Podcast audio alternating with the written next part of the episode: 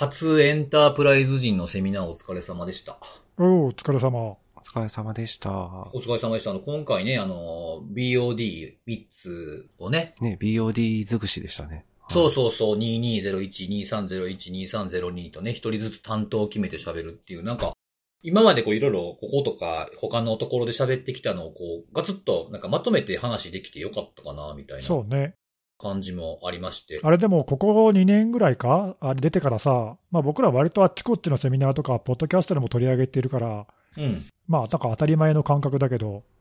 どうなんだろうね、セミナー聞いた人とか、新鮮に感じたのか、また喋ってるわ、こいつらみたいな感じなのか。まあ、どう、まあさ、見てる人にもね、あれの、そうそうこのねそうあの、リスナーの方とかだったら、また喋ってるみたいな感じにあるのかもしんないですけど、でも、ね、どうなのかな ?KV 自体は知ってても、なんか、ああいう、今回ほら、それぞれの背景とか、はいそうね、課題とかいろいろね。そうそうそうそう。うんまあそういう議論もあったんで、意外と僕もなんか、ちょっと新鮮な感じもちょっとありましたよ、ね。僕らも整理できたしね。そうですね。そうそうそうまあだからあれも、なんかね、その、僕らが喋ってるほどは、まあなんか多分世間的に、まあ特に国内は、うん。あれやっぱなんだかんだ言ってもやっぱりアメリカの政府の話でしょみたいな、やっぱりそういう捉え方もまあまだまだあると思うんで、うんうんうんうん。まあ意外とそんなに身近じゃないっていうかね、中身をよくよくそこまでちゃんと読んでないっていう人はまだ多いような気もするから、ああ、そうかもな。なんかこう、うん海外のですみたいな感じでこう、ね、人によっては耳パタみたいなね。まだ、まだそう言うても日本は関係ないんでしょ、みたいな。そうそう、まあでもね、今回のセミナーでも僕ら喋ったけどさ、うん。はい。いや、あれもうあの近いうちに、なんか常識というか、うんうんうん。僕らその日本の民間の子とか、まあ、民間限らないけど、う。うんん。人たちも、まあ、あれぐらいのレベルは当たり前のようにやる基準ってなるんじゃないかね、うん、確かにそうですね。うんんそういうつもりの方がいいと思うな、なんかな。まあ、あれからこう、足し、まあ、足すことはなくても、まあ、引いていくみたいなことで、現実界に落としていくみたいなのが、まあ、民間の、これからの流れなのかなっていうような感じはしますけどね。わかんないよ、今、足すことはないって言ったけど、まあ、あれが最低ラインかもよ。ああ、そうか。あまあ、まだ確かにでも KV に関してはあれか、日本独自のやつとかは自分らで見ないとダメですしね、今のところはね。それこそ、その何、辻さんが喋った ASM とかさ、はいはいはいはい。少なくともなんか外部からスキャンぐらいしようぜみたいなのは、もう当たり前でしょみたいなのは、もう何年も言ってんだし、ああ、確かに言ってるのはそうですね。まあそ、そろそろその辺は最低やっとこうぜみたいな、なってもいいんじゃないの、うん。ああ、確かそういうに確かに。、うん、それぐらいの基準にしたいよね。まあなんかこう40分ぐらいね、3人で喋ったわけですけど、僕的には結構ハイライトっていうのが今回ありまして。なんかあったっえ？けはい。なんか、あのーそんなシーンあったんですか？結構ね、冒頭の方やったと、まあほら喋ったことをすぐ忘れるでおなじみの3人なんで、はい。ど、どの、どの辺で喋ったことかってね、覚えてないんですけど、まあこういうこともね、僕ら、僕らなんかも100万回ぐらい言うてるんですけどねっていうのに対して速攻でそんな言うてへんやろみたいな感じでネギさんが突っ込んできたっていう。そうだっけ？うんそんなには言ってないみたいな。んか言ってたかも。それ、言った本人ももう覚えてないけど、はい覚えてないでしょうけど。多分もうね、はいなんか反射神経で言ったんだな、それな。そうなんですよ。わ割とね、あの、ほんまにこの人関東の人かなっていうぐらいの、まあ、あの、いい、いい感じの間で的確なツッコミが来て。それはね、あの、辻さんとのコンビだから、はいはいはい。もう散々喋ってるからね、あ、そうですよね。うんもう自然に出たんだね、多分ね。うん。多分なんか冒頭の方やったと思うんですよね。そのなんか BOD 知ってますかみたいな。100万回はねえわ、みたいな。100万回ぐらいはね、僕らも言ってきてるんですけどね、って言うたら、言う、そんな言うてないやろ、みたいな。ええ感じに、ええ感じに温まったろっていうね、はいはい。感じがあったんですけど。ハイライトかうんなるほどそうですね。見てた人は笑ってたのかどうなのかわからないです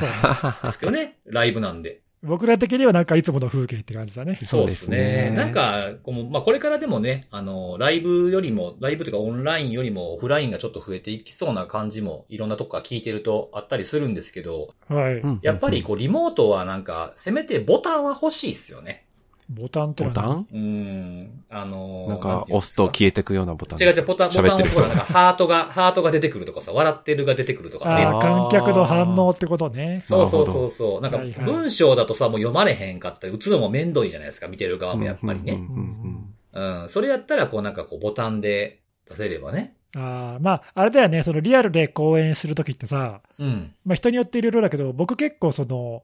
なんだろう、熱心に聞いてうなずいてる人とか、やっぱ見ちゃうんだよね。あ、わかるわかる。なんか、あ、聞いてくれれてる、伝わってるっていうのが感じて、なんかさ、乗ってくるっていうか、それで。わかるわかる。ね。うん逆にほら、まあ、あんまり僕らの時見かけないけど、その寝てる人とかたまにもしいたらさ、はいはい。ちょっとそれはなんかね、シューンってなるよね、なんかね。あ、ほんまですか？僕結構寝てる人を探すの好きなんですよ。あ、言ってたよね、なんかこいつ起こしたろ、みたいな。そうそうそうそう。あのー水飲むタイミングとかで3秒ぐらい黙ったら起きおるんですよ。で、しかもなんか、寝てへんぞみたいな、誰も聞いてへんのにね、寝てへんみたいな わかるわかるおるんです。まあなんかそういう反応をね、はいあの、見ながら喋るのも、まあちょっと面白いっていうか、そうですね。まあ、ライブ、その、こちら側が見れるリアクションっていうかね。ね、はい。まあそういうのもあると嬉しいけどね。そうですね。はいはい。まあ、てな感じで、今日も、今日とてお便りが来ております。はい、お願いします。はい。はいあの、僕がなんか前回、カーの話したみたいで、かあー、なんかあれか？モあ虫の？とセミはいなくなったけど、あ川場そうだそうそういなカー意外と女みたいなことを言ったらですね、なんかカーは熱すぎると活動が鈍くなるああ。らしくて、今頃の方が、ちょっと過ごしやすくなった頃の方が多いんですって。ああ、逆にね、なるほどなるほどう。。うんん。なんか散歩の時とかね、あの、虫除けみたいなやつをもうつけずに行ってたんですけど、逆に今の方がちゃんとつけなあかんのかもしれないああ、ですね。そうかもですね。ね。ううんん。最近はやっと夜とかは涼しいんじゃないの、いや、だいぶ涼しいですよ、今。ね、うん。ようやくって感じだけど。はい。そうですね。でこれでちょっと、もうちょっとこれぐらいが長く続いてほしいんですけどね。確かに朝晩急に冷え込むみたいな時期にあっという間になるもんな。はい。うん。だから、あ春と秋がないみたいな感じは嫌やなっていう感じそうですねそうねはいで、あとは、あの、看護さんが、あの、紹介したの、KEV が1000超えましたでいう話に対してなんですけど、はい。まあ、最初にこれやればいいよとは言えなくなりましたねと、なりますねと。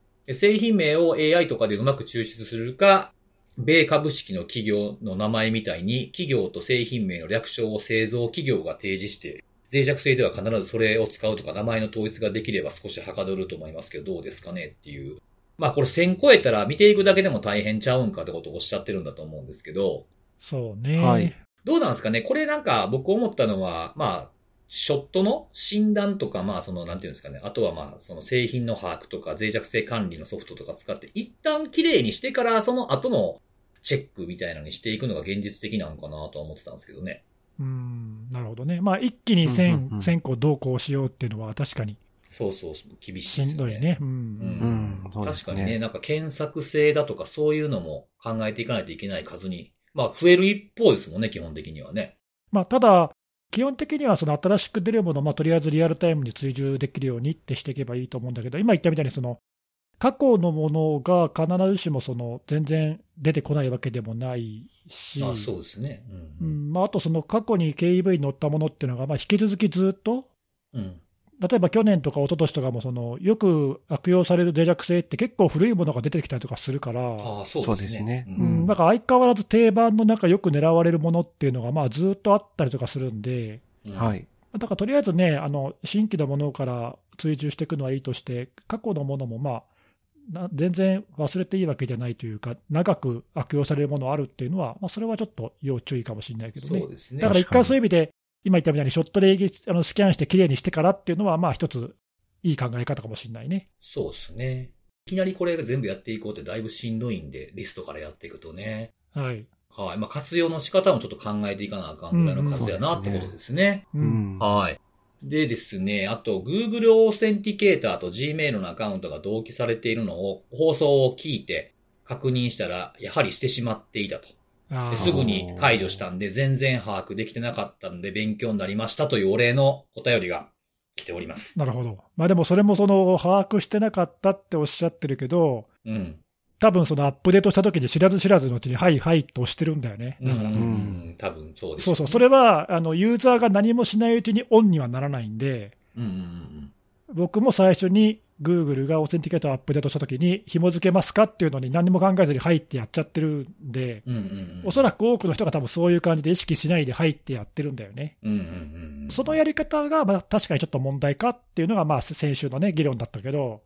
まあ、結構多くの人がそうなってんじゃないかな。まあそれはそれであのリスクとして事情してますっていうんだったら別に構わないんだけど、そうですねう。ん、知らないうちに同期したやべえっていうのだけはちょっと避けたいなっていう話だね。そうですね。そうですねうんまあ、あとは個人の場合と組織で使う場合っていうのも考えないといけないでしょうしね。あそうそう、そこも結構難しいポイントでさ、社用携帯がない場合に、 Authenticator だけを個人の携帯に載せるっていうような運用をしてる会社は結構あるらしくて、ちょっぴり BYOD 的な。まあ、その場合に、じゃあもし仮にその Authenticator のコードを個人のアカウントで同期してたらどうなるんだみたいな話はあって、うんうんうんうん。そうするとまあ最悪の場合、その個人アカウントが侵害されると、まあ、直ちにすぐ侵害には結びつかないけど、はい会社の業務アカウントの認証のね、アプリの情報が漏れる可能性はあるんだよね。そうですね。だからそういうことをまあ承知の上で、まあ、それでもその社用の携帯を全員に配るのは難しいからみたいな理由で、うん。そういうのを OK にしてる会社ってのがあって、まあ、多分いっぱいあるでしょうね、そねそうそう、だからそういうのもね、まあ、ちょっと今の先週の話とはちょっとまた違うリスクの話だけど、うんうんうん。まあ、いろんな形態考えられるよね。統合管理みたいなのがなんかできひん話、できひんって話前やったじゃないですか、前回。うん、その把握することができないみたいなものが問題なんじゃないかってあったけど、それがね、それができるようになったら、まあ、社用形態でやるのがね、ベストなんだとは思いますけどね。まあ、例えば、まあ、Google のワークスペースに限っての先週は話だったけど、うんうん。まあ、他のそういう、まあ、クラウド系のサービスとか、まあ、いろんなサービスで、各ユーザーがね、今どういう認証の形態でとか、それがどの端末でとか、まあ、それがルールにのっとってるかとかね、うん。きちんと監査もできるような、まあ、そういう環境であればよろしいけど、そういう管理ができないような、統制が効かないような環境だと、まあ、ちょっとね、ユーザー任せだと危ないっていうことが起こりうるってことだよね、今回のケースはね。そうですね。ううんん。まあ、とはいえね、あの、前回僕と根岸さんの話ちょっと被ってる部分ありましたけど、じゃあパスワード管理ソフトに OTP まで入れていいんか問題とかもあるじゃないですか。そうね、うんそれも、うんまあ、どこまで許容してよいかっていうのは、なかなか、なんか社用形態は全員には行き届いてないけど、パスワード管理ソフトは全社で使わせるとかいう組織もあったりするんで、その場合 OTP がそっち、OTP はそっちに入れてくれってなると、そこ取られるケースもあるやんってなってきますしね。なるほど、難しいところですよね。うん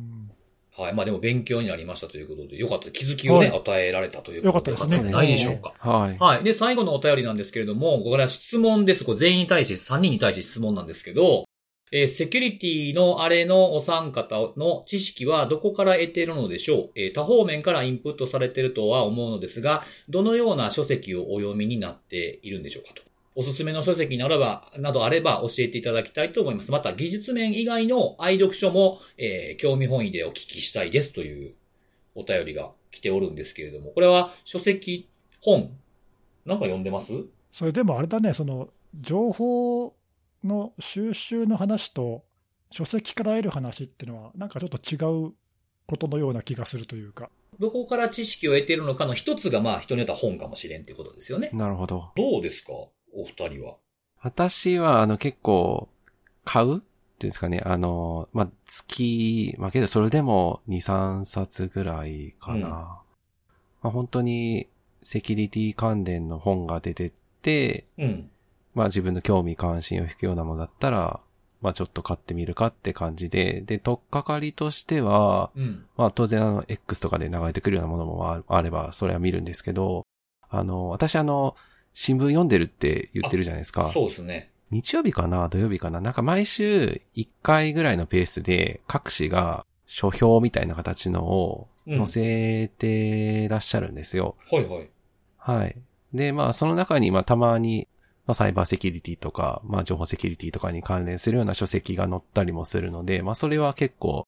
まあ手に取ってというか中身をちょっと見てみようかなって感じで、まあ買ったり読んだりっていうのはやってたりはしてますね。そうか、なんかまあ、どのような書籍っていう風なところに絞った質問だと僕はもうほぼほぼ読んでないですね。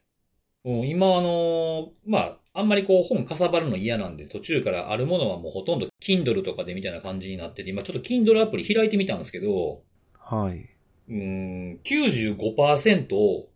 漫画っすね。まあまあまあまあ、まあいいんじゃないですか、それも。漫画っすね。うん。だから技術的な本っていうのは、ここ最近ほとんど買ったことがないですね。まあ、オンラインで、どっちかっていうとそのニュースとか、どっかのレポートとかみたいなものを読むかな。まあ、もっとなんかこう何かしらこう整理した本とかはいいのかもしれないですけど、やっぱりちょっと古、出るまでに古くなるとか、あったりするものもあるのかっていうのもちょっと自分の中にあって、そうですね。書籍っていうと難しいですね。なんか本当にセキュリティとか全然関係なくて、昔読んでこの本は良かったな、みたいな本とかはあったりするけど、あんまりこう、セキュリティ関連っていう意味だとあんまない、ないですね、僕は。僕はないわけじゃないけど、具体的にどうこう、どれっていうよりも、うん。本から知識を得るっていうか、どっちかというと整理のために買うことの方が多いというか、うんうんうん全然知らないことをいきなり本読んで勉強するっていうことは、そんなにないというか、うん。うん。逆に自分が知ってることを、まあ、だから新しいことである必要はなくて、あ、はいはい。なんか改めて整理してみたいというか、うん。学び直すわけじゃないけど、なんだろうな、確認とかみたいなう感じ？ん、そうそう、そういう目的で買うことはたまにあるかな。だからそういう場合も全部通して読むっていうよりも、バラバラバラっとその自分の知ってることに抜け漏れがないかなって確認したりだとか、うん。うん。まあなんかそういうののこう確認、整理に使うみたいなことはたまにあるかな。うーん。あとなん。か昔読ん。だ本をもう一遍読み直すってことはある。ああ、へえ、なるほどね。うん。なんかすごい良かったなって思ってて、でもやっぱ全部覚えてるわけじゃないですか、もちろん。印象的に残ったとこだけなんで、なんか人になんかいい本ないですかみたいな、その仕事に関係する、セキュリティじゃなくて仕事していく上でみたいな。ああ、なるほど。その時に、そう、紹介する時に、もう一回ちょっとこう、まあ、全部じゃないけど、ポイントポイント読み直すみたいなことは、なんかこう、そういう、そういう本が3冊ぐらいあったりしますけどね。うんうん、なるほどね。へうん古い本ばっかりですけどね、今でも全然使えるんかな、みたいな感じで、もっぺん読み直すみたいなことはあります。はい。そんな感じでございますね。はい。えっ、と、お便りいただいた方には、えーセキュリティのあれの、えーステッカーの印刷コード差し上げるんでですね、えー皆さんいろいろ意見とか質問とか送っていただければと思います。はい、お願いします。はいじゃあ、そろそろセキュリティのお話ということで、今日はそうですね、ネギスさんから行きましょおじゃあトップバッター行かせてもらいますう。が、はい。お願いします。はい、今週はですね、2、3日前にマンディアントが出した記事の内容を紹介したいんですけど、うん。えーどういう内容かというと、2021年から22年にかけて、えーマンディアントがまあ分析をした悪用された脆弱性、まあ、全部で246個あるらしいんだけど、まあ、その分析した結果っていうのをブログの記事でまとめてたんでそれを紹介したいんですけども、うんうん。えーとまあ、なんかちょっとこの後いろいろ細かい数字がたくさん出てくるんで、うん。先にあの全体的な結論というか、傾向だけ先喋っちゃうと、はいはい。えーとね、大きくまあ2つあって、1つは、えーまあ、この2年の傾向として、ゼロデイが相変わらず多いですとうん。いうことが1つ、それからパッチが公開されてから悪用されるまで、実際にその脆弱性が悪用されるまでの期間が年々短くなっていますと。うんうんうん。いうことで、まあ、だから今の2点はどちらもどちらかというと、その攻撃側が有利で、防御側がちょっと若干不利な、まあ、内容だということを、まずちょっと最初に言っておきたいなと。うんうんうん。はい、ということで、でちょっとまあ細かい内容を少しだけ紹介すると、まず246個、まあ、全部が全部悪用されたものだけを対象にしてるんだけど、はい。そのうち153個、62%がゼロデイ。残り93個、38%が N デイなので、まあ、ゼロデイの方はいわゆるそのパッチがリリースされる前からもう悪用が確認されてましたっていうものが、まあ、この246個の中では全体の6割がゼロデイですと。はい、ということで、えまあ、この割合はね、その前の年の2020年からそんなにほとんど変わってないそうです。なので、まあ、相変わらずゼロで結構多いなという、数で言えばそういう印象だよね。で、それから次に、パッチがリリースされてから、実際に悪用されるまでの今度は日数、スピードですね。うん。で、これは、えー2018年から19年が63日だったのに対して、その次の年が44日に短縮されて、で、今回、2021年から22年は、これが32日まで短縮されているので、まあ、年々年々だんだんだんだん短くなっていると思えばいいでしょうと。で、これは、一つ前の期間が44日だったのが32って減ってるんだけど、さっきも言ったけど、そのゼロデーの割合自体は変わってないので、うん。にもかかわらず、その悪用されるまでの日数はかなり減ってるということで、まあ、攻撃側のそのスピード感がまあ増してるというふうに思えばいいのかなと。うん。ただ、ちょっとね、これ、少し意外だったのが、今、ゼロデーと N デーまとめて喋ってるんだけど、N デーに関して言うと、実は若干むしろその悪用されるまでの期間っていうのはちょっとだけ伸びてるらしくて、ええ意外。うん、なんで、その今言った44日、平均して、これは平均ね、うん。全体の平均の44日から32日にその悪用期間が短くなった主な要因はゼロデーなんですということなんだよね。ん。ゼロデーの方がその数字を下げる要因になっていて、まあ、ますますちょっとその防御側からすると厳しい内容になってると。うんうん。で、加えて、この32日っていうのは、まあ、結構控えめな数字の見積もりになっていて、で、中には実は7個のパッチがそのリリースされてない、この期間にはパッチが出なかったっていう脆弱性が7つ含まれてるのね。うん。で、これが実は数字を押し上げてる要因になってるんで、この例外の7つを除くと、実は平均日数が20日間にまで短縮されてるということなので、うん。かなり早くなってるなっていうそうですね。ますますですよね。そういう感じですね、ますます短くなってるなという印象。で、まあ、ちょっと内訳というか、0デーと N デーに分けてちょっと中身を見てみたいんだけど、まず N デーの方は、まあ、今93個って全部で数は言ったんだけど、このうち、パッチが出てから、まあ、N デーだからパッチが出てから悪用されてるんだけど、パッチが出てから1ヶ月以内に悪用されましたっていうものが29個なので、まあ、3分の1ぐらいかな。うん。まあ、6ヶ月以内、半年以内のものが全部で70個って言ってる、まあ、ほとんどがまあ半年以内っていう期間で悪用されてるんだけど、逆に言うと、残り23個は半年以上経ってから、まあ、結構遅くなってから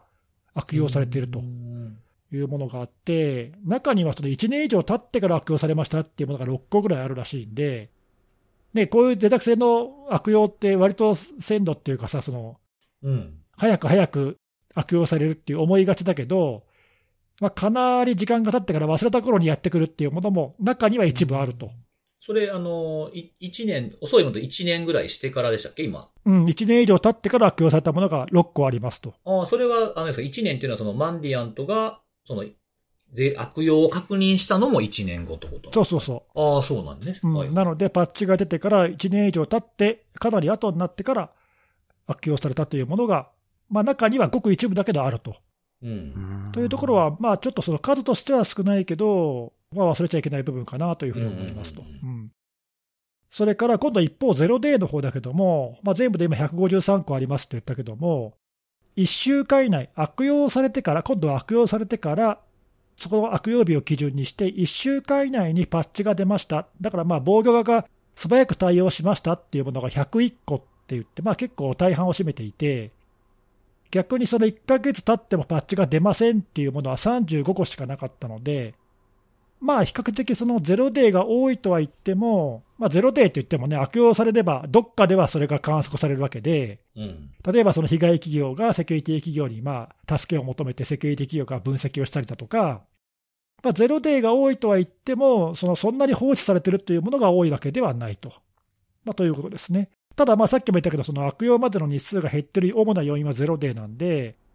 まあまあ、ここは予断を許さないところかなという、まあ、そういう感じがしますと。うん。いうことで、まあ、ざっくり全体、今ちょっと細かい数値言ったけども、平均すると、まあ、ぐぐっと悪用までの日数が短くなっているというところを注意が必要ですねと。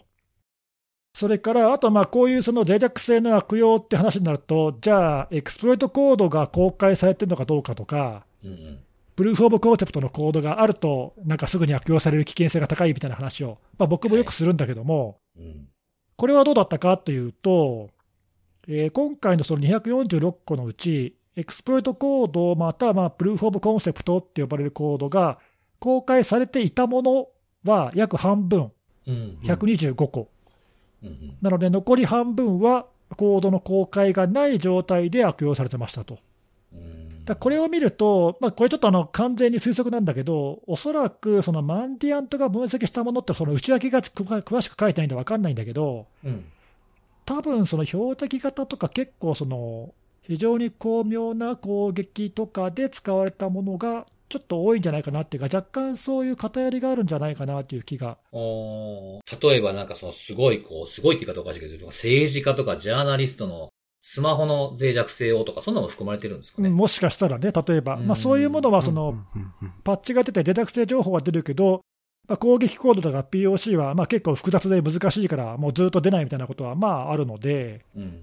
そういうものがね、半分ぐらい占めてるっていうのは、あのまあ、ちょっと思ったよりも割合としては高いなという気がしました。うん。で、それからそうさっき言ったこういうコードが出るとまあ悪用されるよねっていうのはどうなのかというと、246個の全体のうち22%に当たる53個に関しては、こういったエクスプロイトコードとか、プルーフ・オブ・コンセプトのコードが出た後に悪用が出ましたと。うんうん。で逆に言うと、残り8割は、こういうコードが出ていないか、まあ、今言ったけど、半分は出ていないってことなんで、出ていないか、ないしは、コードが出る前にもう悪用されてましたってことなんだよね。うんうん。なので、まあ割とそのパッチが出てから、まあ、簡単なものについてはソースコードを分析してね、すぐに攻撃が来るとか、まあ、そういうものもあるだろうし、まあ、でも、攻撃コードが出るか出ないかっていうのは、結構その、インジケーターとしては重要なあの指標かなと思ってたんだけど、実際に悪用されるかどうかっていうのに対してね。うん。まあ、今回のマンティアントの分析に関して言うと、そこは実はそんなに強いインジケーターではないと。うーん。だからコードが出ようが出まいが悪用されるやつは悪用されるんだっていうことを言ってうんて、うんうん。まあ、おそらくこれはさっきも言ったけど、若干その標的型攻撃とか、その攻撃の内容とか種類に偏りがあるからじゃないかなという気が少し。していて、うんもう少し広い範囲で見ると、攻撃コードが出る、出ないっていうのは、その何、コードではない攻撃者にとっては、攻撃コードがあるかないかっていうのは、自分が攻撃できるかできないかっていうのに対して、多分大きな要素になるから、これがあれば、すぐね、それを使って、ちょっと内容を書き換えて攻撃してやろうとかさ、うん。まあ、あるいはそのあんまりスキルがない攻撃者だったら、そのプルーフ・オブ・コンセプトのコードそのまま使っちゃおうとかっていうのは結構実際に、うん、観測されているので、うん。まあそういうのと比べると、ちょっと意外だなというふうに僕は感じました。なんか、思ったよりも少ないなっていうか、コードが出てるものも半分しかないし、コードが出たから悪用されるってわけじゃなくて、それよりも先に悪用されてるものが結構多いっていうのは、ちょっとまあ、あの僕の直感には少し反する感じかなっていう気が。んコードもなくて悪用バンバンされてますっていうやつが何だったかまでは言及されてないんですよね、個別のやつは。そうなんですよ。まあ、相当なんかちょっと感覚であれですけど、まあ偏りが結構ありそうな感じしますよね。うんちょっとわかんないけど、まあ、うん中身がそこまで詳しく書いてないので、どういうものがそれに該当するのかなっていうのはちょっとわかんない。うんうんうん。で、一応最後にね、そのベンダー別に悪用されているものの内訳っていうのが割合で示されてるんだけど、まあ、これはあのまあ割と想像通りというか、1位がマイクロソフトで、これが全体で4分の1ぐらい占めてて、ですよね。うんで、まあ、2位がグーググーグルで、3位がアップルって、まあ、この3つが3強で、うん。でただし、これまではこの3つで大体半分を占めてたんだけど、うん。今回初めてあの半分のちょっと若干割りましたって言っておて、ーでまあ、マンティアントの分析としては、まあ、依然としてこの3つがその主要なベンダーであることは変わりないんだけど、若干ばらつきが見られると、他のベンダーも狙われるようになってきていると言ってるので、まあ、そこはそのパッチのその対応の優先順位とかね、考える上で、ねよく狙われてるからこっちを優先しようっていうのは、まあ、考え方としては間違ってないんだけど、うん。うんそっちばっかりにこう優先度を高くしちゃうと足元救われますよっていうことをまあ彼らは言っているんで、まあそのあたりのそこ、ちょっと若干ばらつきが出てきたっていうのは、一つ注意すべきポイントかもしれないね。うんうんうんはいまあ、そんな感じで、まあ、今、ざーっと話したけど、まあ、まあもう少し細かい数字も出てるんだけど、ちょっと今、はしょって説明しちゃったけど、まあ、総じて言うと、うーん、なかなかまだまだ厳しいなっていうか、そうですねう。ん、ゼロで相変わらず多いし、攻撃されるまでの期間が年々年々短くなってるっていうのは、まあ、あのその辺は感覚とも一致してるんで、うん。そうだよなっていうのを改めてその分析であの確認したって感じだけど、うんまあ、この状況に対応するにはね、その結構しんどいなっていう。まあそうですね。まあ全部が全部、なんか早くなってきてるって、どんどん早くなってきてるわけじゃないですか。だから10年前と比べたらもう運命の差ですよね。いや、もう全然ね、比べ物にならないよね。もう本当ずいぶん前のね、あのセミナーとかだとね、1ヶ月やったものが2週間になりみたいな話してたけどもね、どんどんどんどん短くなってる。そうそう。いや、もちろんこれ平均だからね、早いものはもっとずっと早いわけだし。そうですよね。ううんん。でもこのスピードが速くなってんのってなんでなんですかね。なんでだろうね。うん。まあそういうところに力を入れるようになってきたってことなのかな。あとは人も増えたっていうことなんですかね。うんやっぱり攻撃をするうん立場というか、そういうか、まあそのデバッグしたりとか、そういう、まあ脆弱性探すような人たちが増えたってことなのかな。そうね。まあ、ゼロデイに関しては、まあ、結構、これは Google とか他のベンダーとかも、バンディアとも Google か、今は。ややこしいな。他のところでもいろいろ分析とかがあって、あのまあ、ゼロデーが多いとは言っても、その決して悪い点ばかりではなくて、まあ、見つけるのも早くなってるし、うんうん。それに対する対応もね、早くなってるとは言っているんだけど、まあ、まだちょっと若干攻撃側のスピードに負けてる感じはあるよね。うん。じゃなかったら、その悪用されるまでの日数が年々どんどん短くなるっていうのは、もうそろそろ下げ止まらなきゃおかしいんで、うんうんうん。まだそれがね、なってないということは、まだちょっと若干公益側に対して後手になってるというか、うんそういう感じはあるよね。さっきも確認の質問したんですけど、あの、N デーとかだったら1年経ってからみたいな、パッチが出てからかな？中にはねありましたけ。ど。そうそう、なんか0デーに使われる脆弱性と N デーでそんなに遅くなってから攻撃コードが出てきたり、悪用されるっていう風なものの差って何なんですかね？も気になったな。ああ、それは確かにねう、ん。そこら辺にどういう差があるのかっていうのは、ちょっと分析した方がいいかもしれないようね。んうん。まあ、そのインターネットに直面しているようなものとかがががゼロ、ゼロデーでよく狙われがちとかね。そうそう。まあ、一つはね、その、うん。N デーで期間が空きがちなものっていうのは、そのまあ、さっき言ったそのマイクロソフトとか、グーグル、アップルみたいな、その主要なものでないっていうか、その目立ちにくいというか、うんあまり使ってる人がいなさそうなやつっていうのは、やっぱり攻撃者も最初はそこは見向きもしないんだけど、でもその新しい脆弱性っていうのは、まあどんどんどんどん出てきて、それが悪用されるっていうのは続くんだけど、一方で、そのあまり使われてなかったものっていうのは、見過ごされてるんだけど、実は悪用できるっていうのが、まあ後になって攻撃者が気づくっていうこともまああるよねっていう。で、だから数としては、そのすごくたくさんの攻撃に使えるわけじゃないんだけど、たまたま自分が狙ってるところがそのソフトウェアとか製品を使っていれば、別にそれが古い脆弱性でも、使えさえすれば使いたいわけじゃない？ああ、じゃああれか、僕ら、このこちら側とすると、そのなんか修正していくためのパッチをね、当てていく優先度みたいなのがあるように、向こうも攻撃するのの優先度があるってことですよね。そうそう。うん、で、それは逆に言うと、結構盲点になってしまう可能性があって、うん。あんまりその主要なものではないというか、狙われてもいない。うん。攻撃者が注目してもいないということで、まあ、これはちょっと後回しでもいいよねって仮にやってたりとか、うん。あるいはパッチを当てることをせずに見逃してしまったりということが、もう仮にあった場合に、はいはいはい。未来英語を見逃してもらえるとは限らないっていうことなんだよね。それがいつ来るやもわからへん。そうそうそう、まあ、そういう意味では、その必ずしもその今、狙われてるからとかっていうだけで優先順位を決めちゃうと危ないっていうのは、まあ、さっきそういうことなんだよね。うんそれが絶対に悪用されないっていう保証は全くないわけなんで。うん。うんその辺がね、その結局、攻撃側がやっぱり攻撃で有利なのは、攻撃がどこを狙ってもいいのに対して、うん。防御側はすべて防がなければいけないじゃない。そうですよね。そうそう、だから、ね、優先順位を考えるのはもちろん大事なんだけど、かといって、じゃあ、その今狙われてないものを放置していいかって言ったら、それはダメなんで。それがちょっと厳しいよね。なんか悪用が確認されてるやつはもちろん優先順位一番高くして対応をしていくけど、それから漏れたものをどれぐらいのスパンでこうカバーしていくのかっていうのを合わせて考えないと、足元救われるってことですよね。その優先度が高いものに比べたら、まあ、多少時間的ゆとりはあるかもしれないんだけど、うん。かといってずっと放置したままじゃダメですよ、それをちゃんとカバーしてくださいねっていう、そういうちゃんと仕組みになってるかどうかっていうのも大事かもね。うんうんうんなんかそのあたりのこの、なんちゅうの、その攻撃側のトレンドに合わせた優先順位の付け方っていうのももちろん大事だし、うん。うん。そこだけにしちゃうと、なんか間違った優先順位付けになりなってしまいかかねないというかね、自分たちの状況とか使っている環境とか、うん。あるいは重要度、扱っている重情報とかの重要度とか、自分たちなりの基準できちんと考えないと、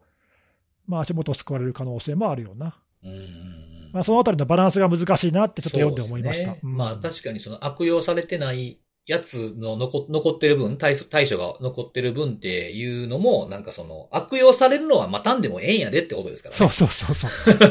そういうことなんだよね。それがね、1年後、2年後、いつ悪用されるかなんてもう全く分からない、誰も予想できないから、そうですね。そうそう、まあそれを待たずにちゃんとやろうぜっていうことかもしれないね。うんうんうん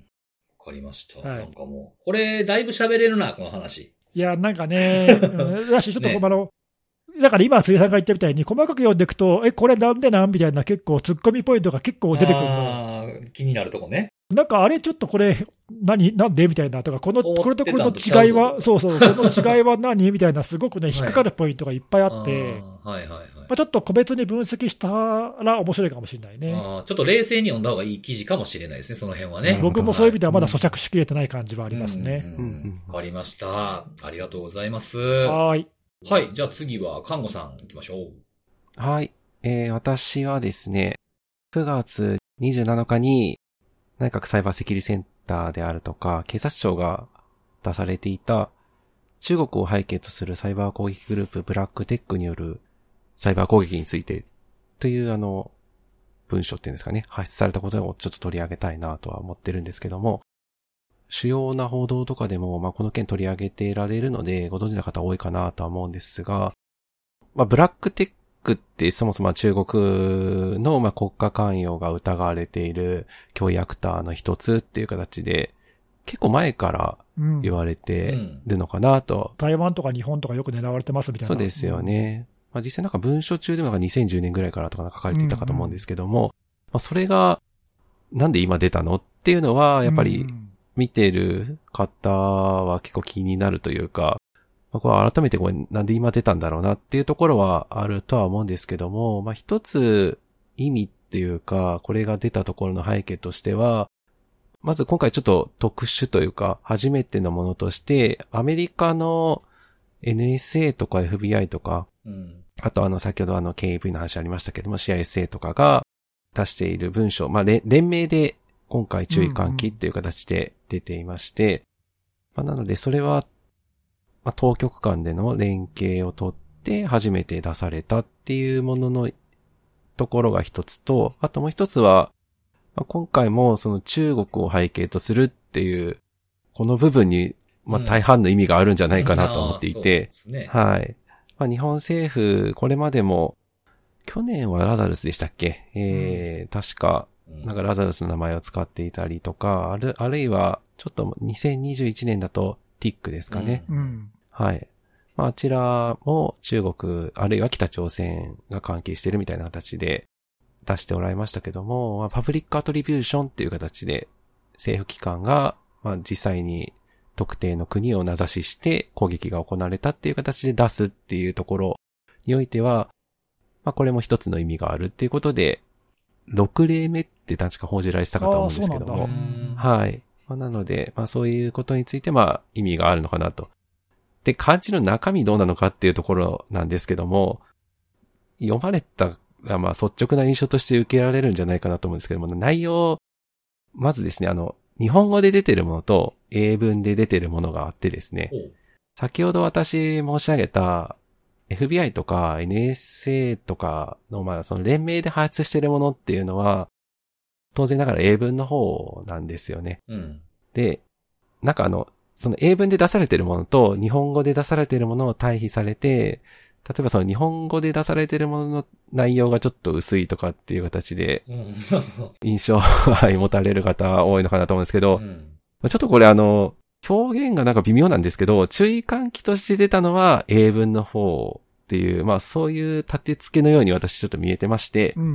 ん。で、日本文で出てる方は、その英文で出た内容を受けて、ニスクとか警察庁が、まあ過筆っていうか、まあちょっとあの、色をつけたというか、まあ翻訳したというか、うんなんかそういう感じの、まあ文章なので、構造というか立て付けというか、あの出し方が、まあ、あんまり、これはどうなのかっていう感じはするんですけども、うんまあなので、英文の方をまあ見ていただくっていうのが、まあまずはよろしいのかなとうんうんはい。いうところがあってですね。で、英文の方は、ブラックテックが、まあ、どうやって攻撃を行ってきたかっていう、まあ、主にその手口の紹介と、まあ、それに対する、まあ、英文の方も、まあ、割とざっくりした感じの、まあ、対策っていうのが書かれてるんですけども、大きく二つがあって、えー一つは海外の子会社から、えー侵入される手口っていうのが確認されていますと。これもまあ、改めて言うところなのかなとは思うところはありつつ、まあ、あの、海外の子会社のルーターなどを介して、本部というか拠点というか、その実際の、まあ、狙いたいところに対して攻撃を仕掛けてくる。まあ、このブラックテックで言うと日本であったり、アメリカの海外の子会社ってことですね。そちらが狙われて、実際にその本拠地という形でえ狙われるケースっていうのがあるよというのと、あと、今回のその注意喚起の中でも実際名前出てるんですけども、シスコのルーターを狙った攻撃っていうのも見られていますと。実際にそのシスコ社製のルーターのファームウェアを、まあ、あの改ざんというか、その自分たちがいいようにできるファームウェアに取り替えをしてしまって、まあ、なので、その取り替えたファームウェア上で好き勝手できるようにすると。実際にログが残らないようにしたりとか、バックドア機能をつけたりとか、まあそういったことができるようになっているケースが攻撃の手口として確認されていますということで、紹介というか注意喚起がなされていてですね、まあそういった対、まあ攻撃に対してしっかり対応を取ってくださいという形、まあ、あの、例えばなんかファームウェアの改ざんが行われてないか監視してくださいとかって書いてあったりしたんですけども。難しいですね、それ。結構大変だよなとか思いながら。はい、まあ、あの、見てはいたんですが、まあ、そういった手口っていうのが紹介されていて、で、その後ぐらいにシスコが、まあ実際今回、まあシスコ社製のルーターということで、まあある意味名指しはされていて、シスコ側もこのレポートについて反応というかですね、まあ、アンサーリリースというか、あの、反応するリリースを出しているんですけども、まあ、なんかさ、なんかそもそもなんかシスコも、まあ、あの CISA が取り組んでるジョイント、はいはいはい。なんでしたっけ？あの JCDC、ちょっと、何のレグだったか忘れちゃったあの、あの取り組みにえー、参画している企業だった記憶があるんですけども、うん、まあ、シスコが今回出たレポートを確認しましたと。次の点を強調したいです、みたいな形で、まあ、今回そのファームウェアが改ざんされるもの、改ざんされたものに取り替えられるみたいな話についても、まあ、なんか特定の脆弱性を使ったものではなくて、うん、まあ、管理者の、えー、資格情報などが取られて、まあ、あるいはその脆弱な資格情報などを使っていて、被害に回っているのが一般的なものではないかということで、まあ、脆弱性が悪用されているケースっていうのは否定していると。うん、まあ、シスコに責任はねえよってことだよね。そういうことですね。ねはい。うん、はい。まあ、あとは、最新のデバイスでは、まあ、そもそもそういったことが、まあ、できないように作られてます、みたいなのも書かれてはいるんですけども、まあ、なので、ちょっとこの辺が少し、まあ、注意関係出た内容と、あの、実際のその、まあ、名指しされたというか、えっ、ー、と、悪用がされたルーターの製造元であるシスコとの、まあ、若干の温度差があるなっていうところは、うん、まあ、なんとなく、まあ、連携ちゃんと取れてるのかなっていう違和感はありつつ。なんか調整できてなさそうですよね、それだけ見たらね。あともう一個気になったところとしては、先ほど私あの英文の方を見た方がいいと言ったんですけど、英文が全部書かれてるわけではなくて、あの、日本語の方も、その英文の方に書かれてない内容っていうのがあるんですよね。はい。あの、やっぱり一番気になったのは、その中でですね、参照っていう形でリンクがバラバラバラっと書かれてるんですけど、まあなんかこの参考資料もこれ全部読めっていうのも結構しんどいのかなとは思うんですけど、その中で下から二つ目に、まあこれなんか辻さんもなんか、うん X かなんかで反応してたような気がするんですけど、家庭用ルーターの不正利用に関する注意喚起についてっていうのも。VPN の機能がオンになってないか定期的に確認しろ注意喚起ですよね。はい。あちらが、あの、参考資料ということで記載をされておられて、もしかしたら、家庭用ルーターとして悪用された事例っていうのが、まあ、このブラックテックで、まあ、実際に被害に遭った事例とリンクしてるのかなというところは、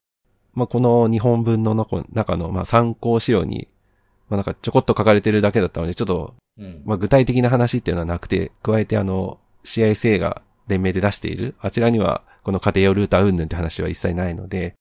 まあ、ちょっとこの辺は、細かいところは、あの、わからないんですけども、まあ、参考資料の中にはそういった記述があったので、まあ、この辺もしかしたら、過去に出されていたその家庭用ルーターの話っていうのとリンクしてるのかなっていうのは、まあ、わかるところであるんですけど、まあ、書いといてほしいよね、これね。ねその、まあ、本当おっしゃる通りで。関係あるんだったらさ、その、例えば、ね、企業への侵入で家庭用のルーターが不備台で使われてますとかさ。そうなんですよね。それ言ったからなんか問題あんのかとか、ちょっと正直よくわかんないんだけど、ね、なぜそういうことがあるのはそれ書かないのかなっていう気がするよね。なんか、そう、不思議な感じの注意喚起で。わ、ねうん、かんないよね、これリンク載っててもね。えー、実際にこれ、あの、まあ、その担当しているというか、あの、この注意喚起を受けて、アクションを取らなければ取らなければいけないっていう方から方からすると、結構しんどいなっていうね。ねなんかこの紙だけ、例えば社長から渡されて、うちはブラックテックの対策しっかりやってるのかって言われたら、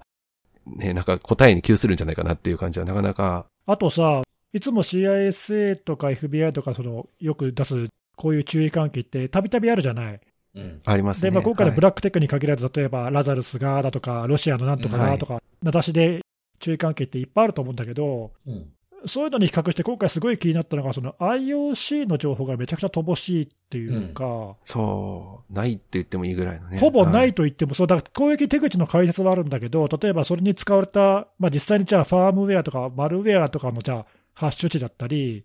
例えばなんかその使われた C2 情報だって分かんないけど、まあいろいろあるじゃん、IOC ってさ。うんはい。悪用されてないかっていうことを自分だって大丈夫かって確認しようと思ったときに、じゃあログをチェックしましょうとかって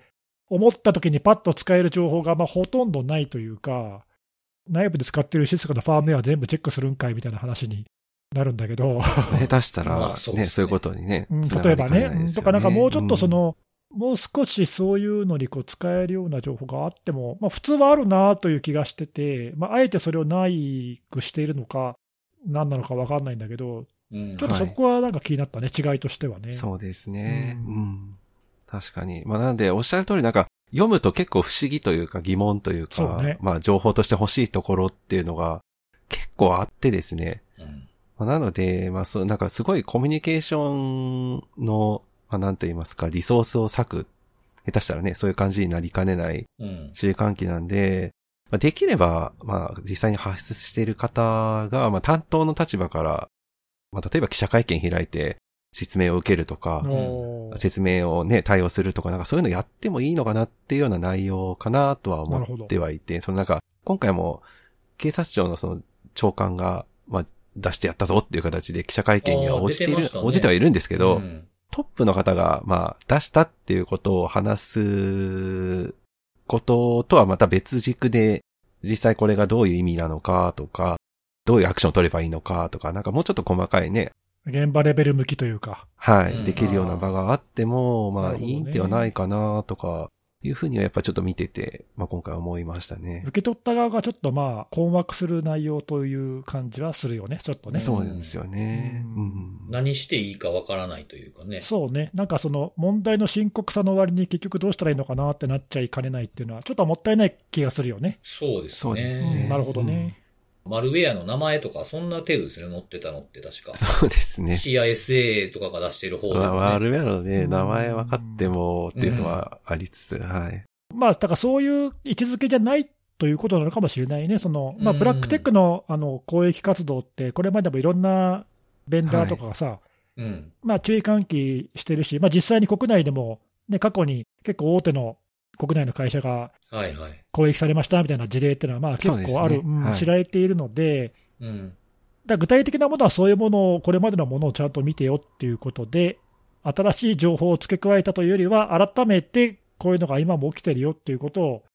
まあ、連名で出したことにもしかしたら、それこと自体に意味があって、さっき、うん。看護さんが言ってたけど、そのね、パブリックアトリビューション、日本が連名でやりましたっていうこと自体に意味があって、ということなのだとすると、まあ、分かんなくもないけどね。とはいえ、出されてみると、どうすればいいのかなってなっちゃうっていうのは、ちょっともうちょっとなんか説明が欲しいよね。リスク低減のための対処例っていうのもね、なんか、急に話薄なったなとこの辺で思います、急に一般論の話に入ってきたなって思って。そうですね。他にも全部当てはまるやんけみたいな。そうそうそう。そうなんですよねそうなんですよ。これ全部コピーしてたらぜ大体いけるんちゃうかみたいな感じの。そうなんだよね。内容というかねんまあだから、間違ってはいないんだけどね。間違ってはいないんだけど、うん、ちょっとね。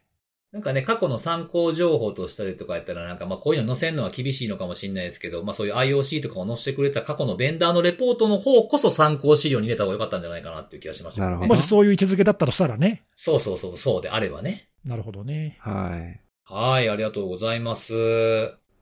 はい、ということで、じゃあ最後ですね、えー僕の方から。今日はですね、今日も京都亭なんですけれども、はい。まあランサム関連ということで。ですよね。はい。はい。待ってまし もうありた。とあらゆるアプローチでいきたいなっていうね、ランサムに。まあでも考えてみたらさ、毎週毎週喋ってもネタが尽きないってすごくない？ランサムウェア。そうですよねそうですよ。ランサムウェアもすごいけど、それちゃんとずっとやってる僕もすごいなってたまには言ってくれよ。あえて言わないようにしていたスタイルだ言わなくてもったんですわかるでしょ。本当ですか。はい。まあ今日はあの、ラランサムウェアとはいえですね、ランサムウェアがどうだとか個別でとかいう、個別にこんな攻撃がとかいうわけではなくて、そのランサムウェアの攻撃がまあ増えてきているということによって、まあ、サイバー保険のそういう、まあ、保険の請求が増えてますよというレポートが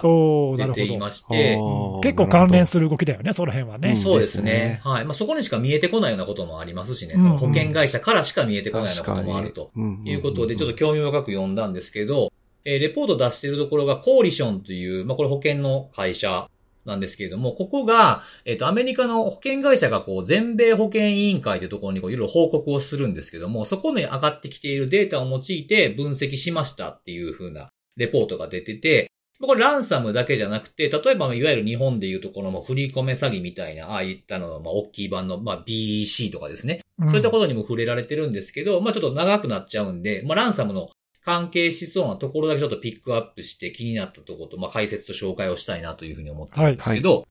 えっと、まず全体的に見て、ランサムだけとかいうわけじゃなくて、全体的にこのサイバー保険で、まあどういった感じには増えてるの、減ってんのみたいな話からこのレポートは始まるんですけれども、まあ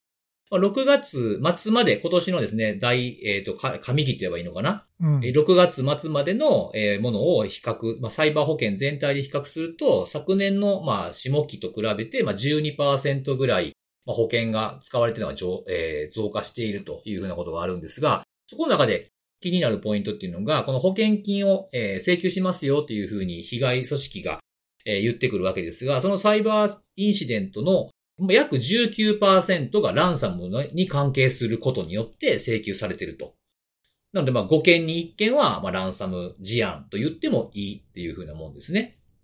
で、えーこれな、なんでかはちょっとわかんないんですけども、あの、このコーリションが言ってるのは、コーリション市場、えー1ヶ月の観測の中で一番忙しかったっていう風になったのが今年の5月なんですって。うんほ5月が何かその得意的な何かがあるっていうわけではないとは思うんですけど、まあ僕もそのあのリークの件数とか見てると、まあ5月とか4月5月に起きたようなものとかっていうのは大体6月7月とかにリークされるケースがやっぱ多いですけど、まあ5月よりもやっぱ6月7月でかなりまあリークの件数も多かったんですよね。上昇してる感じだった。まあその辺とちょっと一致するなみたいなところがあって、この保険の請求頻度とか、まあ、金額が増えているのは、まあ、ランサムウェアがまあ最大の要因であるというふうにこの会社はまあ分析していると。ちなみにその先ほど19%ぐらいがランサムって言ったんですけど、残り多いのは26%が BEC で31%が FTF っていう、まあ、あの、送金詐欺ですね。そういったものがあって、それと並ぶようなぐらいの数字に近づいてきているというふうな感じみたいです。どちらかというと BEC が減ってランサムが増えたみたいなことが書かれてありましたね。う。はいはいはいはい。で、えっと、組織のその収益体によって、どれぐらいのこう保険のあの請求頻度なのかみたいなものがあるんですけど、これ区切りが25万ユーロ、まあ日本円で40億ぐらいですかね。で、1億ユーロ、160億ぐらいですかね。で、1億以上みたいな、結構ちょっとあの、でかい規模で見て分けちゃってるので、もっとちっちゃいところはどうなのかなっていうのは見えてこないんですけども、まあこれ全部の収益体において増えていると、請求頻度が。ですね、増えてて、まあ、1億ユーロ以上の組織、160億円以上の収益のところだともう20%ぐらい上昇しているというふうなことですね。ただうん、これあの、比べてるのが前の、えー下期とかと比べて言ってるんですけど、2021年とかと比べると、どちらかというと水準は2021年の方が高いです。比べると。まあなんでこう、なんていうんですか、2021年から2022年の下半期に向かって、まあ、下がってきていたものがちょっと跳ね始めたっていうふうな感じっていうのが、全体的なあ現れってことですかね。今ちょっとちなみにユーロって言ったけど、ドルだよね。あ、そうだ。あれ？そうですよね。なんで、あ、僕なんでユーロで計算してんねやろ。知らない。あ、じゃああれや、日本円の部分も変わってくるやん。それやったら。まあ、多少違うよね。そうですね。なので、これからはじゃあドルで、ドルでいきましょう。確かに。なんでやろ勘違いがあったんでしょう。そうですね。ユーロって言ってましたね。はい全然ユーロでやってたわ。はい。はい。で、平均損害額っていう風なところでいくと、2023年の上半期の平均がまあ11万5千ドルっていう風なものを、だったんです。で、2022年の下半期と比べてまあ42%も増えてきていると。で、ただね、これもさっき言った通りなんですけども、2021年の上半期の方が12万7950ドルなので、それはまあ、うち、あの、今回の2023年の上半期は下回っているという数字になっている。やっぱりこう、V 字にまあ、あんまり良くない V 字かもしれないですけど、V 字傾向にちょっと見えてきているかな。なるほどね。去年だけちょっと低かったわけね。そうそうそうそう、そういう感じなんですね。で、それは全体的なお話なんですけれども、で、ランサムの、まあ、その保険に関するところで言うと、このレポートでは、そのコーリション曰く、えーランサムウェアはこの1年半ぐらい減少傾向にあったっていうふうに言ってるんですね。まあ、これ多分、まあ、保険金を払う側の視点としてはそうだったのかもしれないですね。件数とかだけではなくてね。なので、まあ、その2021年上半期のこう、V 字になってる上のところから見ると、まあ、長い1年半で見るとちょっと下がってる傾向っていう意味だと思うんですね。僕らの感覚としては減ってる感じないじゃないですか、あんまり。うんうん保険の部分から見るとそういうふうに見えてるんだなっていうふうなとこですね。はい。ただ、えー残念なことに2023年の上半期は請求件数も平均損害額も共に増えてしまうというふうな状況になっててですね。請求件数に関しては27%増加していて、えー平均損害額は過去最高ぐらいに増えてしまうというふうなもので、えー36万5千ドルにを超えてしまって、これはあの、半年で61%ぐらい増加しているってことなんですね。なので請求件数が27%で、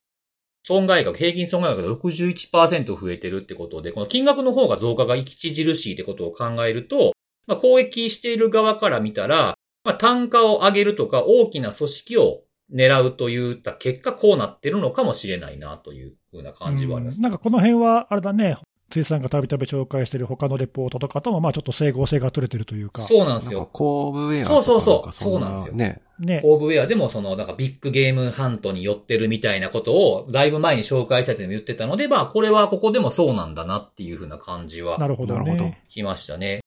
で、実際の、この、まあ、あの、損害額っていうのは、まあ、復旧とかにかかるお金も含まれるんですけど、あの、身代金に関してもこのレポートの中には触れていて、2023年の上半期の平均身代金要求額っていうのは、えー162万ドルということで、前年、前年の期ですね、下期と比べて47%増ということになってますね。結構な値段だな。そうなんですよね。で、これあの、多かったっていうふうに言ってた、その V 字の始まりのところの2021年の下半期と比較しても、まあ約2割ぐらい、19%ほど増えてるんですよね、要求金額っていうのが。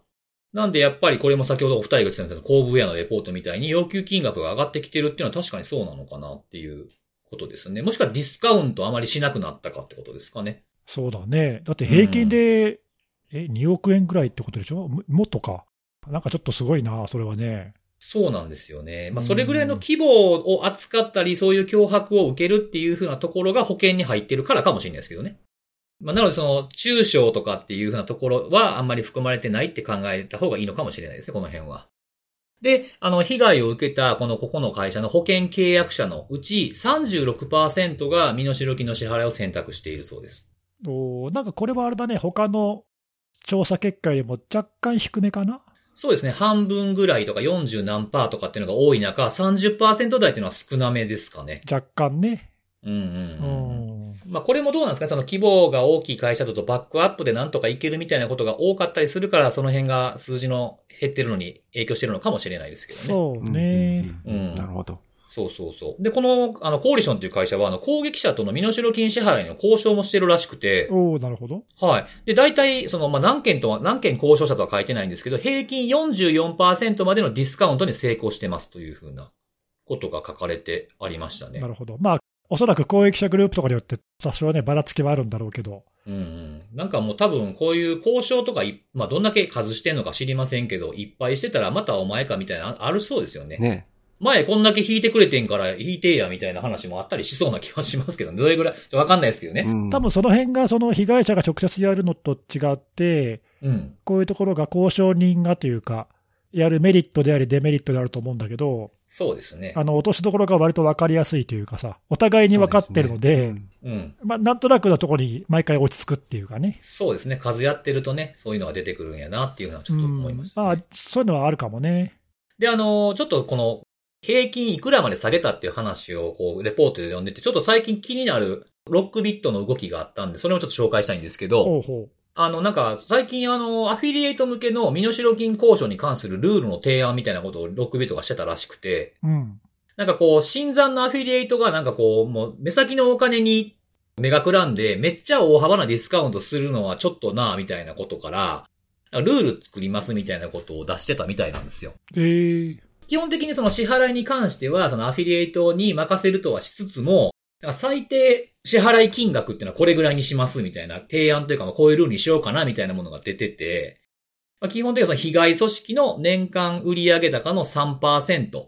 で50%の割引までっていう風なものにしようかなとか、あとはなんかランサムウェアのそういう保険で賄える部分の金額を下回る支払いには応じないように、みたいな。ということで、こう、こういう新しいルールみたいなのがあるんで、まあ50%までいけんねやったら44%は確かにいける数字なんやな、みたいな感じで。これぐらいのところを狙ってんのかな、みたいなことを、まあ過去の実績から考えて50%とかっていう数字にしてるのかもしれへんな、とかって思ってちょっと見てましたということですね。あんまり交渉に応じて下げすぎるとさ、うん。足元見られるっていうのは、まあ多分彼らもあるんだろうけど、うんうんうん、かといってね、交渉でうまくまとまらなかったら一銭も入ってこないリスクがあるから。そうですよね。そうです。やり、やり、やり損というかね。まあそうですよね。ねまあそういう意味でも確かにアフィリエイトからしたらさ、まあ避けてももらえるものはもらっときたいっていうのは、うん、気持ちはわかる、わかるけどね。やし、まあ、アフィリエイトもね、その入り口の部分に関しては IAB から買ってること考えたら仕入れた分、マイナスになりますからね、その分ね。ね結果が出ないと。ロックビットっていうか、まあ、それはラースごとに多分同じようなモチベーションだと思うけど、ブランド全体としてある程度のところを維持しとかないと、はい。まあ、他のアフィリエイトの交渉にも影響する可能性があるから、そうですね。うん、特定のとこだけ下げすぎちゃったり、安く買い叩かれちゃったりするのは良くないっていうのは、まああるんだろうな。面白いね。そう、普通のこう経済と一緒ですよね。ここのお客さんだけに下げすぎたらみたいな、他のお客さんのね、手前とかいうのもよく出てくる話じゃないですか。まあ、それと一緒ですよね。やっぱお金は使ってるんでね。はい。はい。で、あとは、ま、ここが、その、まあ、こ、まあ、その対応したところで、まあ、ランサムウェアの、どのランサムウェアが多かったかみたいなものも出してくれてるんですけど、まあ、上位は、あの、ちょっと僕意外やったんですけど、ブラックキャット、ローヤル、ロックビットっていう順番だったんですよね。ただまあ6ビットは2.0と3.0を合わしたら一番多いっていう風な結果にはなってるんですけど、今回。で、ただこのローヤルは6月ぐらいから活動めっちゃ低迷してて、あの、リークサイトもたまにダウンしてて、新しいリークも全然出てきてこないんですよね、最近。ただ、まあ、その穴を埋めるように、 NoEscape がちょうど6月に登場して件数をこう、まあ、彼らから見るといい感じに伸ばしてきてるので、まあ、この辺もあんまりこう、名前は入れ替わりはするものの、あんま変わらんのかなっていうふうな感じはしましたね。で、まあ、さっきのその、えっと、身代金のこう、要求の頻度であるとか、金額であるとかっていうようなところを、まあ、今後、まあ、今回上半期の部分だけなんで、まあ、今年通じて見ないとわからない部分もあるかなと思うんですけど、まあ、この、ちょっとこう、うっすら V 字でこう、また上昇傾向かみたいなところを見てると、ちょっとそこを打ってあんまりいい状況じゃないのかなっていうふうなものも見方によってはできるのかなっていうふうに思いました。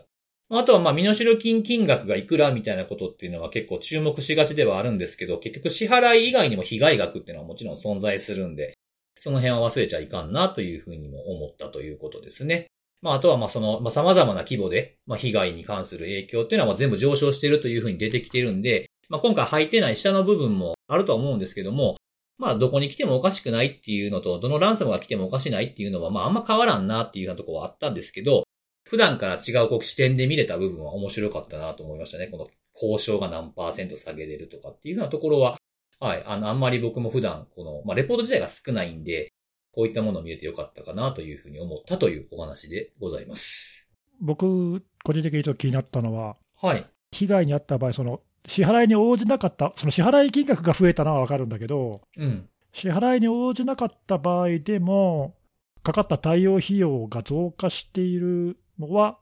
あまりよろしくないというか。食い止められてないからじゃないかってことですかね。うん、その支払いはしなかったけども、結局影響がかなり広範囲に例えば及んでとか、うん、まあ、ないしは長期間に及んでとか、それなりに被害が出てしまったので、保険金の支払いもまあそれに応じてなのか分かんないけど、増加してみたいな感じだとすると、支払いの率は多少下がっているのかもしれない、分かんないけど、はいはい。あんまりこう、巧妙が見えないというか、なんかそんな明るい感じしないですよね。なんかそういう兆しはまだ見えないね。うん、そうなんですよね。まあまあ、あとはこの大きいところばっかりが狙われるとも見てほしくないですしね。そうだね。うん意外となんか思ったほどね、薄利多売型とかにもならずみたいな、まあランサムごとにそういうのがあるのかもしれないですね。大きいところ結構狙うグループもいるじゃないですか。うんうん。で、まあ、数、グループの数自体はやっぱどんどん増えてますしね。これ聞いたこともないの名前のやつとかもいますもん、やっぱ調べてたら。そうね。うんなんかまあ、あ。毎月毎週のようになんか新しいグループの名前がそうそうそう。ね、ニュースに出てきてとかさ。そうなんですよね。なんか出てきたなあ新しい奴ら出てきたなと思ったらもうなんかと、なんかこう、個人が急にブログ書くのめんどくさなったみたいな感じで活動なくなったりする奴らもいますしね。うんうん。まあそういう意味で、その少し前から、まあだいぶ前かなわかんないけど、はい。その何、まあ、ラースに代表されるようなその役割分担がうまくできて、参入消費が下がってっていうのはう、ん。相変わらずね、変わってなくて、プレイヤーはまあ次から次へと入ってくるみたいな感じで、それに対して、なんかね、あんまりドラスティックにうまく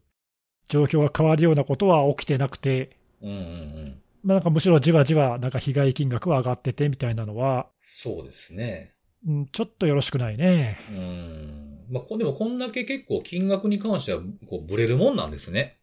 だいたいこれぐらいって落ち着いてくんのかなとかって思ったけど、まあまあでも3年4年やったらそんなもんなんですかね、まだ。そうね、なんか上がったり下がったりみたいなね、まあ、だからこれだけ見て、なんか上がってってみたら、ま来年だったらまた下がるかもしれないし、分かんないからね。そうそうそうそう。うん、まあ分かんないけど、まあでもあんまり、あんまり良い兆しは見えないなっていう。そうですね。そうですねううんん。たまたまかもしれんしね、この上がったり下がったりとかもね、あんまりうまくいかへんかったから下げすぎたとかもあるでしょうしね、その、そうねふ。わっとした事情でっていうのもあるかもしれんなと思いますけど。当たり前の話だけど、これこれはまあ全米のね、話だと思うけど、まあでもおそらく、その、他の国とかでも傾向的にはそんなに変わんない気もするんで、多分そうだと思いますね。全体で見ても。そうそうそう、全体で占めるね、アメリカの割合もまあまあ高いだろうし、うんうんうん。そういう点考えてもね、自分たちにとっても、これはまずいぞっていう考えで見ていかないといけないかもね。そうですね。はい。まあ、あんまりこう明るい話はいつもできないんですけどっていう感じですね。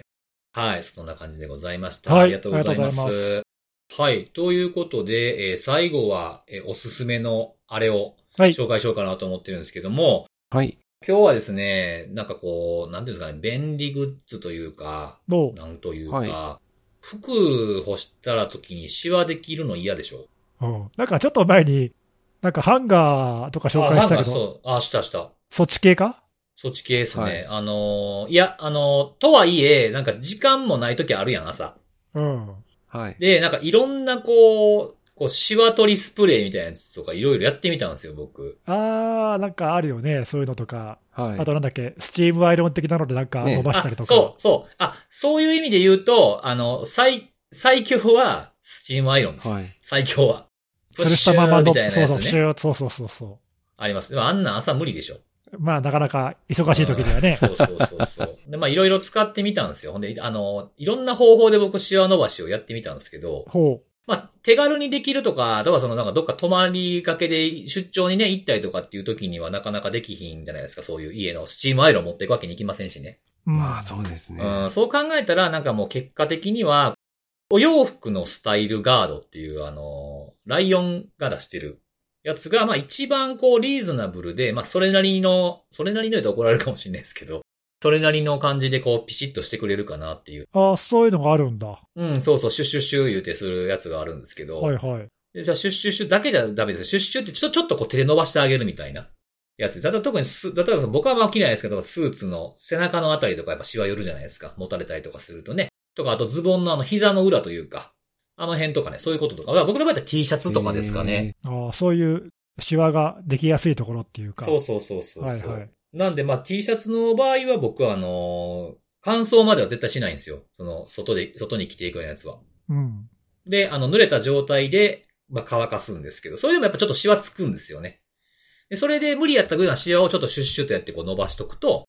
完全には消えないですよ。あの、ピシーみたいになるのをイメージしたら、なんかもう、星一つとかにしてしまう気持ちになってしまうかもしれないですけど、うん。はい。気持ちちょっとこう、あの、マシになるぐらいの感じで、まあ、気分よく外に出れるかなっていうので、これをこう結構愛用してます、最近は。へえ、へーなるほど。まあ確かにね、アイロンかけるほどはできないけど、